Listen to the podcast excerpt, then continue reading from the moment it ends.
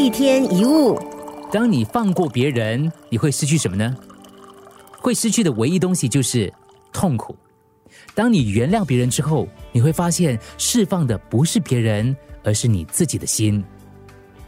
要放下不容易，真的不容易。但是放下并不是完全抹杀过去，而是不再让自己陷在过往当中。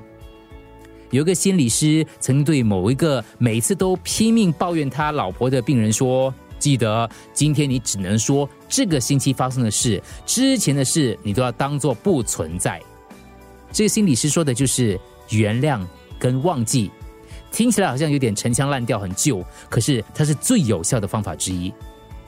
无论过去发生在你身上是有多么的痛苦，它只是一种记忆而已。这份痛苦可能强烈的折磨过你，但已经过去了。我们无法抹掉过去，但是却可以重新看待那些事情。这就是一再提到的观点，就是很多人认为，因为过去所发生的负面经历才造成今天的不幸。但事实上，当你改变了过去的想法，你的未来也会随着改变。时光当然不能倒流，但人生是可以逆转的。尼采曾经说过一段话，那就是：无论什么人，一旦在文章上述说自己的苦难，就会成为忧郁的作者。当然，当他能够告诉我们自己曾经遭受的苦难，以及如何拥有现在的喜悦，他才能够成为令人信赖的作家。重要的不是曾经待过漆黑的房间，离开那个房间并往前迈进才是重点。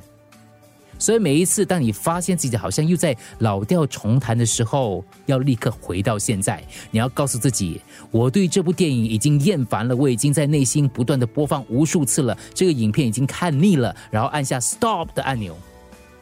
这件事情发生在很久以前了，多久了？有时候你会意外，这些情绪的源头已经是很久很久以前了。最后再问自己。